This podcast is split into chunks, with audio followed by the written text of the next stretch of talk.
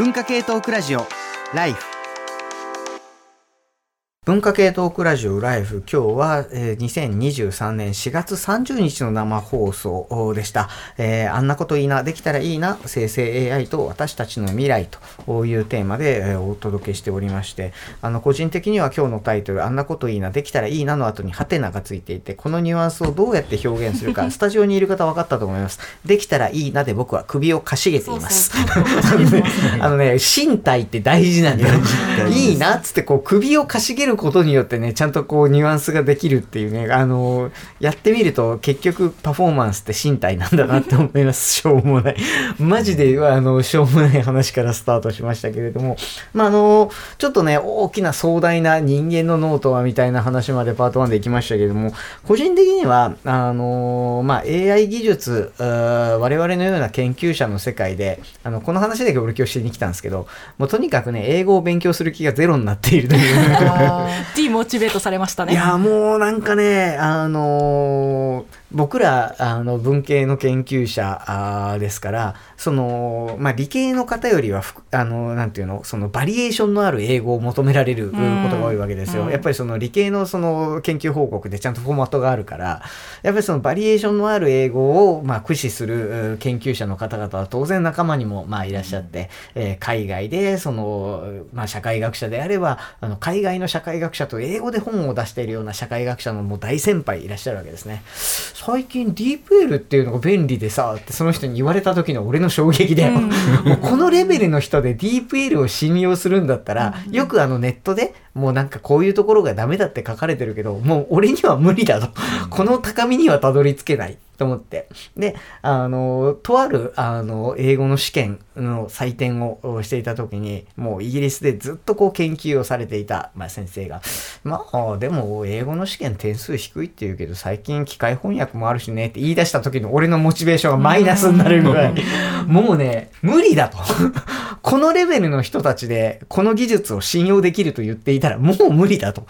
あの、思って。で、これを、あの、いや、実際よく言うわけですよ。あの、電卓が発明されても算数の勉強なくなってないじゃないかと。うんうんその通りです。おっしゃる通りです。それはそうだと思いますと。だから、どこかまでは、まあ、手でやった方がいい、頭で覚えた方がいいというのはあるんでしょうが、思ったわけですよ。例えば、TOEIC600 点っていうのって、まあ、海外に旅行に行って看板が辞書なしで読めるぐらいらしいんですよ。あ、500か。500がそのぐらいで、600あったら多分、フロホテルの方と多分フロントで簡単な英語で会話ができるはずです。うんつまり600あれば一人で海外旅行はきっとできる。うん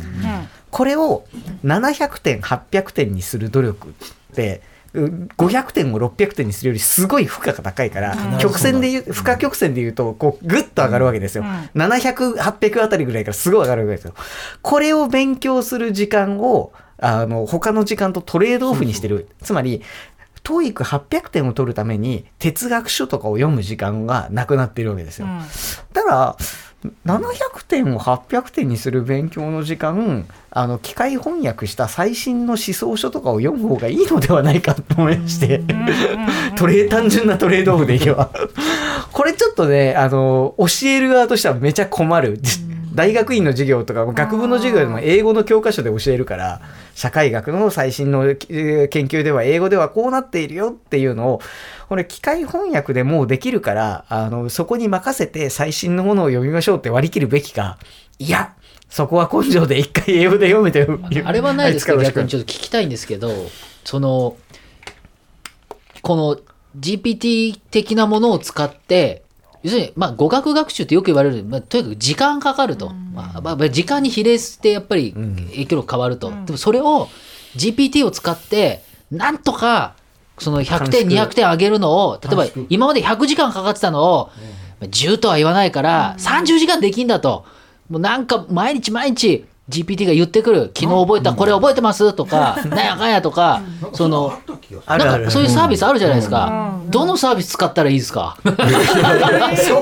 えてくださいと思いますんで。ただ絶対その人の教育なんだからその人の状態に応じてつくべきとこが違うからそれカスタマイズですよね。できるわけじゃないですか。絶対ね多分150ぐらいにはなりそうなそうそうそう。なんか、なんかそれも、うん。だからそれができるんであれば、確かに、あの、なんていうの？あのトレードオフっていうそのディールで読めばいいと思うかもしれないけどもまあ50時間であと200点上がるんだったらそれをかけて実際あっちに行って現地の人と生の会話してあっちのななんかニュアンスを読み取るみたいなのはまだあれかなとか思うんですけど、それもだから目的によるっすよね。そうなんです。よだからその、なんていうの、僕らなんていうのは論文読む側だから、もう機械翻訳でいいに決まっていて、うん。ところがやっぱりそのビジネスパーソンの方で、交渉をしないといけないってなってくる、これは多分会話力が必要。会話力もあるしああっちの文化ですよね。そうそうあっちのなんか目線のだとかとあこの言葉使ってくるとかジェスチャーとかね。うん。で一緒に飯食うとかじゃないですか。ね、同じものを食べてえーって言わないで食べられるかみたいなのも含めてだからそれは全然違う話になりますよね。ね。だそうなってくる。いや、でも、あの、そこの間をどこで取っていくかでもう割り切っているところで言うと、今日もたまたまちょっと昼間、あの、カフェに入っていたら、やっぱり、まあ、ゴールデンウィークですんで、が外国人の観光客の方たくさんいらっしゃるじゃないですか。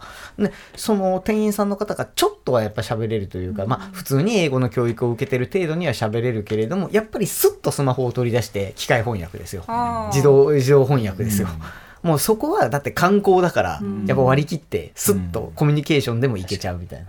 こういうなんていうか機械との付き合い方が、もしかすると難しく考えるよりも、もうだって今使えるんだからいいじゃんっていう現場の方が、わっパッと割り切って進んじゃうかもしれない。うん。なんか観光だったらよ良さそうですけど工藤さんみたいなお仕事されてるその国際会議みたいな場所でディープ L とかってどれくらい使えるもんなんですか、うんなんかでも正直私割り切っててあ。なんかなんでかっていうとなんか全然話は変わりますが、え英語そんな喋れなくても、うん。なんかこいつ聞く価値あるとかあなんかこの人責任者っぽいっていうのが伝われば拙い英語でも聞いてくれるあからあの、うん、すごいもちろんあのなんか流暢でうん。すごくエレガントな英語には本当はしたいんですけど、そこは多少諦めてどっちかというとカルチャーに振ってます。あカルチャーに振るというのは？あのですねあの私の同僚が F1 がめっちゃ好きなんですよ。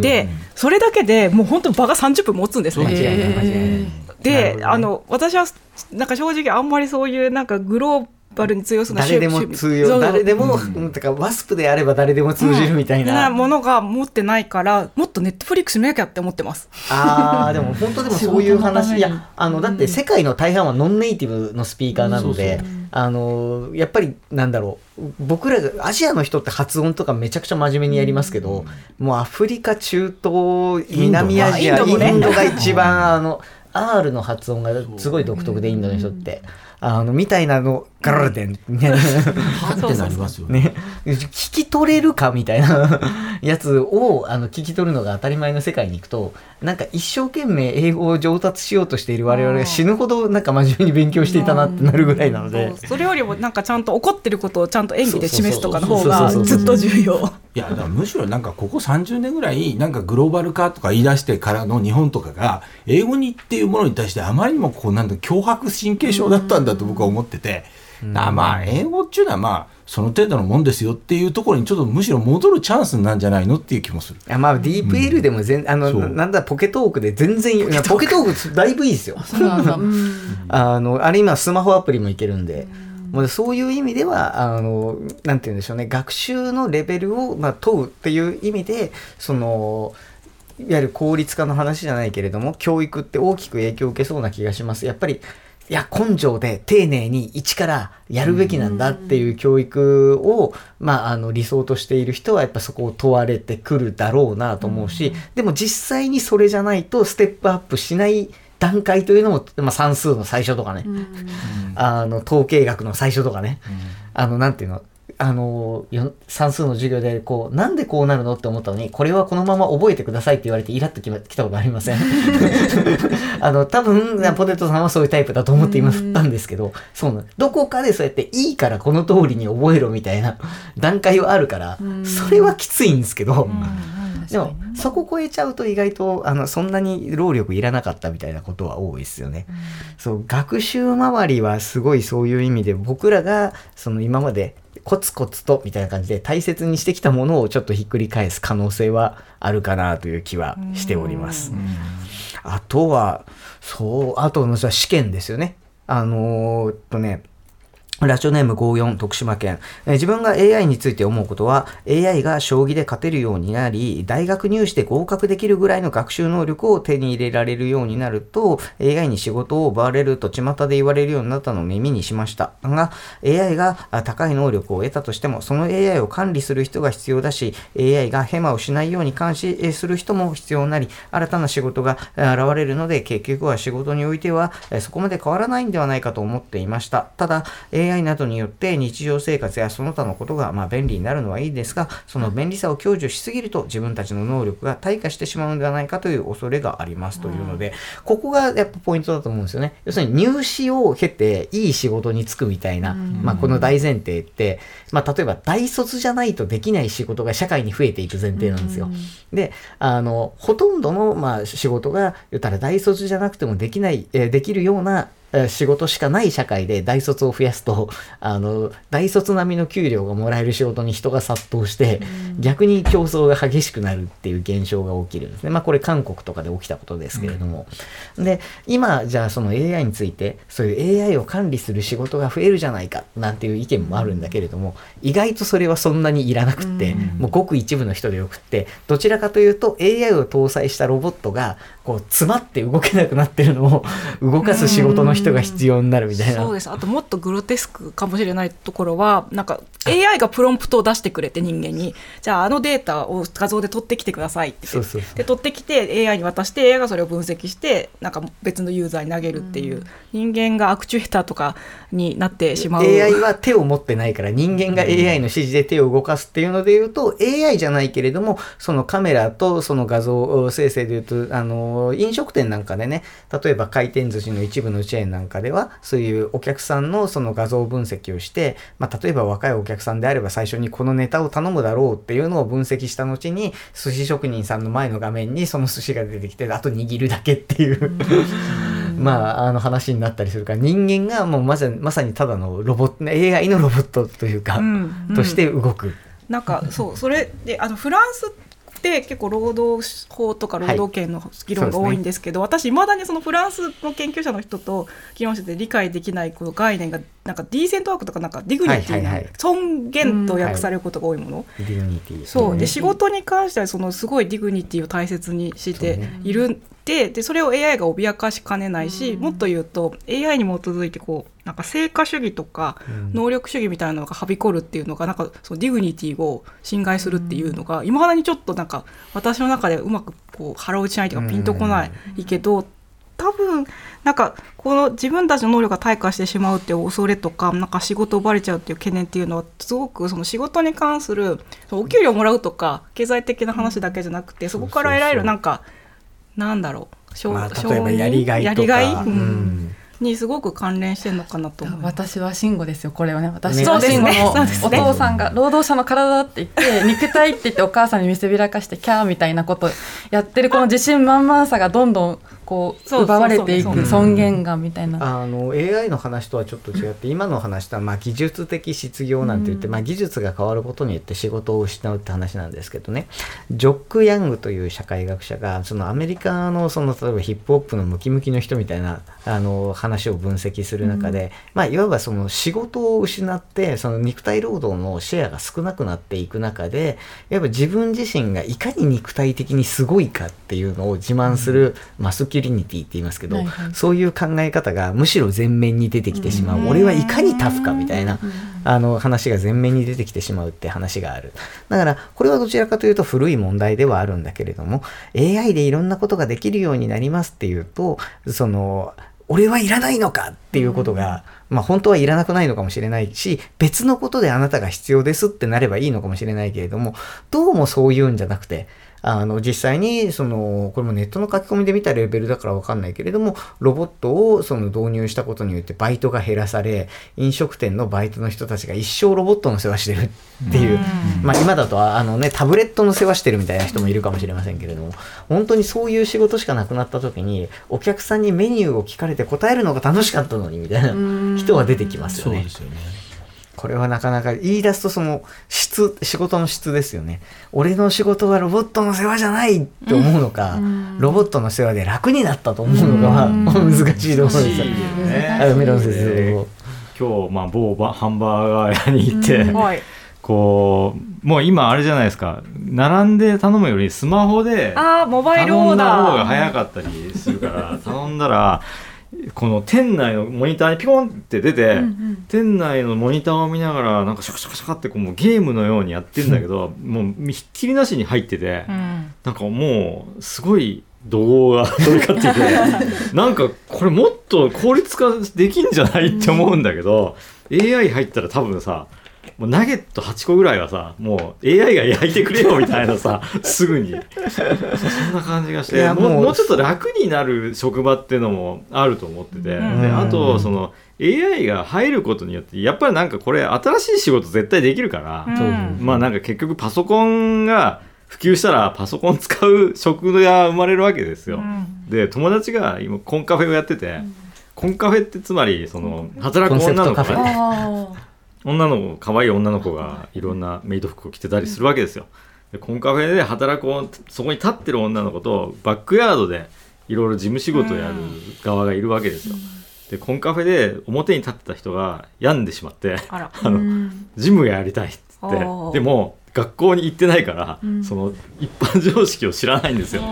だからそいつは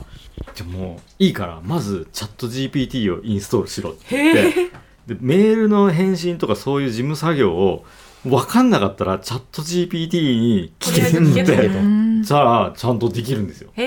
えすそれい。ちゃんとできるというのかな？そそれはちゃんとできるというのが中国語のヘアレベルなん。で日本語ができればなんかできるからとにかく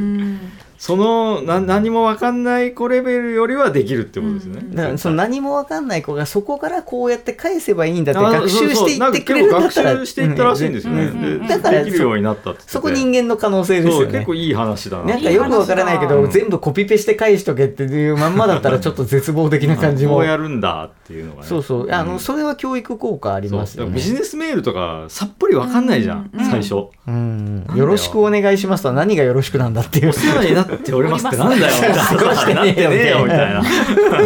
で私もいまだに謝罪やり方とか検索。やっぱしちゃう。なんかそれ、うん。なんか何ですっけあの予告の時におっしゃってましたあねチャット GPT に聞いて怒られたっていう そういう。チャット GPT 通りにしたら怒られるっていう。そう。いう悲しい話はうんありますけど、ただまあそのね職場がまあそういう意味でその殺伐としてくるみたいなまあ話ってもちどっちかというと経済の話で、こんなとこやってられっかでもこれ以外は無理だってなるとやっぱりこういい加減にしろってなるけれども、うん。こんなことやってられっかだからもうちょっと面白い仕事をしますっていうふうに人間が映ると、うん。当然人手不足だから AI に任せましょうみたいな、まあ、感じになってくる。一方で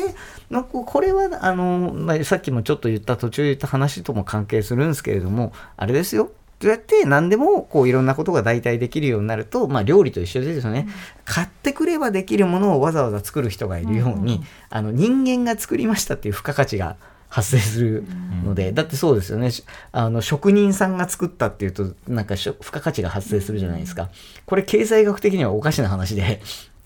あのマルクスさんとかその前の,、まあ、あのジョン・ロックとかっていう人は人間がいっぱい手をかけた分だけお金が高くなる、まあ、これを労働価値説って言うんですけど、なんか人間がいっぱいやった分だけお金が高くなるっていうのを近代経済学はいや需要が値段を決めるんですって言ってるでも気がついたら職人が手をかけたから高いですってなってて、2周回ってマルクスに戻ってきたっていう話があって。で僕らがでもそれの方がいいって言ったら、結局 AI じゃないことに価値が生まれてしまうっていう、人間が対応してくれる。それってなんか自己プロデュースみたいな話に多分どんどんなってってそうそうそう多分黙ってる職人さんは高くなんなくてなんかすごいおしゃべりが上手でいや職人が作ってんですよみたいなことを言ったりできる発信できたりしてしてる人だけが高くなるみたいなまたちょっと違う競技になってものがいいかどうかとはそれで言ったらあれだよ。あのポテトさん多分 TikTok を使ってこういうことやったらいいんじゃないと思ったのはあの僕あの寿司握るの趣味なんですけど。はい。唐突に、あの割とあの寿司握りの得意なんですけど、得意あの趣味なんですけど、うん。あのでそうするとあの最初のハードルが魚のさばき方なわけですよ、うんあんな綺麗にどうやって切るんだと、うんで刺身包丁を買いました。刃渡り1 8センチの、これをどうやって使うんだって言ったら寿司職人の方が寿司の握り方ネタの切り方ものすごいたくさんの解説動画を載っけてくれていて、その通りにやったら綺麗に切れてすっげーってなるんですよ。あと僕はあの美容師の真似事も好きなので美容師さんの髪の切り方の動画とかもめちゃくちゃ見るし自分で大体切れるんですよ。自分の髪も切れるんですけど何が言いたいかというとつまり職人さんは俺は職人で自分でやってるじゃなくて俺職人なんでこのぐらい切れるんだけどみたいな感じで途中経過を動画で出すんですよ。うん。ね。ポチさんは自分の文章のアウトプットだけじゃなくて、アウトプットができていく過程を、あの、動画で、こう、バラにして、私、手で、手作業でこんだけできるんで、みたいな。ポテトさん、ポテトさん、言ったじゃないですか、前に、このポッドキャストで、ライフの、何？あの、TikTok の敵は自意識ですよ。人生の時は自意識でね人生の敵は自意識あったそのだからもう恥ずかしさを捨てて、それを、あと絵が地味っていうすごい最大の欠点が それは見せ方ですか？なるそれはエフェクターがありますよセルフね。プロデュース、セルフプロデュース。ドドーンっつって、あの、絵が動い。てていや、本当に。あの、なんなら、それこそ、あの、TikTok が AI で自動的にドドンってしてくれるから。いや、結構それを俺ありだと思うよ。だって、家庭を見せるみたいなそうそうそう。だって個人で食っていく人は、その過程を、その過程の凄さで、例えば TikTok で受けてる人って、実際には例えばその楽曲で食ってる、食っていくわけでもないし、売れるわけでもないけれども、この歌をそのこカバーで歌ったらめちゃくちゃうまいとか、ギター弾いてる人だったら、絶対にその楽曲の演奏ではうるさすぎって言われるようなベースを、こんなに俺チョッパー弾けるぜみたいな感じで出したりすることですごい早弾きすごいみたいな感じになってプレゼンスを集めるわけじゃないですか。なので実際のライティングでは使わないような超高速文字起こしとかを 実演する。俺だ俺もじゃあ明日から和服を着てこう和室で木の木のキーボードとかでやってるじゃんそう実況をするみ先た生いな絶対着せる、着せる。パイプが着せる。そうそれ実況するわ俺は今日今日も5ページ書きました。確かに 確かに。それだ。でも5000字すごいみたいになるかもしれないし。いや、人によってはだって1日でこんなに文字が打てるすげえみたいな。原稿用紙最後1枚だけこうプリントアウトしてできた。みたいなこれを好き。5万円とかで。それ好き。それだ。そう。絵を派手にするのは別に何とでもできるので、あとは自意識さえ売り渡せば。それだわ。すごい渋い顔してる渋い顔しちゃった恥ずかしいよやだよ今大切だからね。だから手が手書きじゃないですかもう。あ、手書きで書く。うん。万年筆とかでそっちだ。こう万年筆の説明を最初にして、このインクの。10万円のなんとかみたいな、うん。夜空のなんとかをテーマにしたインクですみたいな。紺のインクとか使ってそうそうそうそれで書くんですで、えー今日の原稿です。じゃあこちらで入稿したいと思います。よ。編集者にめっちゃ怒られる。絶対 AI より高いよそこそこですよ。だから、うん。その今お仕事をもらってる人の常識に合わせ確かに。てあの、うん。売ってるから買い叩かれていくので、違うところでセルフプロデュースをして、あのまさにその楽器弾ける人が実際の演奏では使わないような演奏を披露したりあのなかなかそのなんて言うんでしょうね。その自分のオリジナル曲を持ってない人がでも歌だけはうまいぞっていうことによって、じゃあシンガーとしてっていうと Ado さんみたいにデビューするかもしれないわけですよ。っていうとこの人こんな特殊能力をえ普通の人から見るとねプロのライターから見ると当たり前のことでも、こんな特殊能力を持っているんだっていうことですごいって思われるかもしれない。僕ちなみに TikTok で見てて今一番すごいなと思っている全く役に立たない能力が島村楽器の店員さんが目隠しをして何のギターかを当てるっていう。絶対にいらないんですけど。音じゃないんだよ。触った感触で、ここの裏がこの処理になってるってことは、このメーカーがこのメーカーなんですよね。それはすごいこれはあれ、じゃあ、聞きギターってことですか？聞きたいや、でも音じゃないんだよ。触りギター。触り、触りだけど。いや、だから、絶対にいらないと思うんだけど、そのスキル。でもほとんど実質的な価値が変わらなくても値段が違うものって私たちの社会はむしろ増えてて、典型的なのは有機野菜系みたいなあんまり言うと怒られるけどあの そうね。そう。あほあんまりでもそこまで栄養が違うわけじゃないし安全性とかも今どこも大体同じぐらいなんだけどブランド性だと私が作りましたっていうので値段が上がるわけじゃないクラフですかトビールもだ。だからそういうものはいくらでもあってだからそれが乗っかってくるってだけだと思うんですよ、ななんかそれは今まで自動化されなかったところがあの農業の場合にはそこが農業あの農薬だとか、あのいろんなシステムによって自動化が進んだわけじゃないですか。それと同じことが多分そういうあのライティングとかそういうある種のホワイトカラーの仕事で起こるっていうだけなんじゃないかな。僕僕なんか結構ホワイトカラーの仕事の人全体で今そう TikTok でどうバズるかを考えてたんですけど、はい。なんかあの高い椅子買ってる人いるじゃないですか。あ 10, 10万円とかする椅子。なんかある。ゴエルゴなんとかみたいな。ハーマンミラーとか。はハーマンミラー。そうそう,、まあそうね。なんかあるでしょ？ゲハーマンミラーはまあ割と買いがち。僕は国営です。それをそれを光らせて実はこの椅子15万円みたいな。でもでもメルカリで5万で買ったのみたいなボーンみたいな。ごめんそれバズんないわ。えなんかそれはじ。ゃあだからだから実は30万の椅子みたいな光らしたらやばーみたいな。いやこれで元気出るみたいな。それ課金したら課金したら受ける時代はもうそのちょっと前の YouTuber で終わったので。えー、ダメなの？そういうなんかこんな高いものを買って買いました。今から使ってみたいと思いますはもうヒカキンさんが全部やったので無理です。やり尽くしたもう我々には追いついて別ない。の要素を合体させるっていうのが俺結構いいと思って。企画会議みたいになってきたら だからチャット GPT に負けないんだよ俺たちは。俺たちちゃんとはじゃあ GPT, GPT に聞かなくてもいけるプロセスよきっと。プロセス。それは間違いない、間違いない。うん、プロセスを見せるのはなんかガンプラをガンプラを組み立てるグラビアアイドルがいるんですけど。あ組み合わせだ。東雲さんが。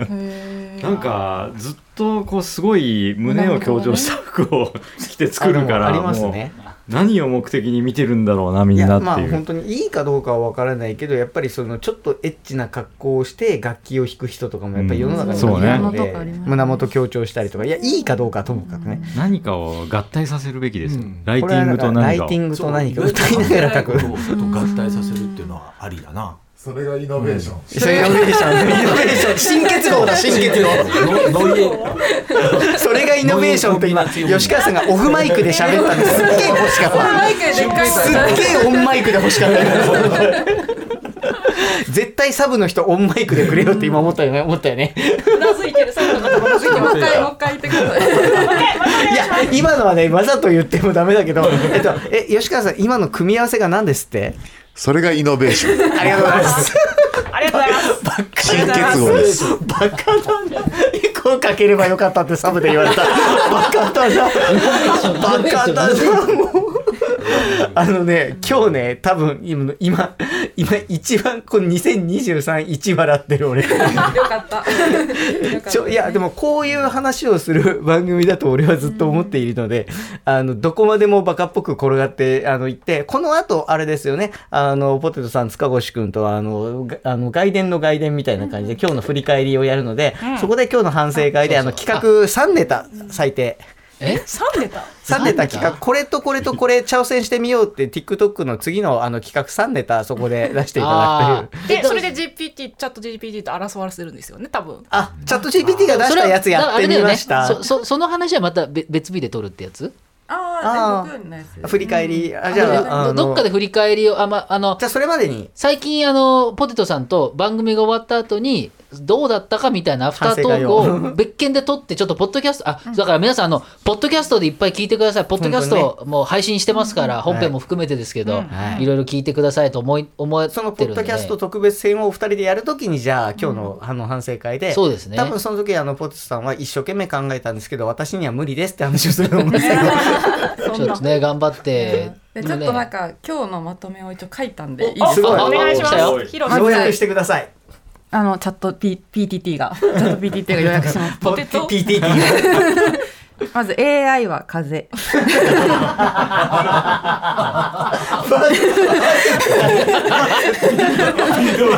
第1位ダダンって。AI は風 AI は風。エアーだけにみたいな。違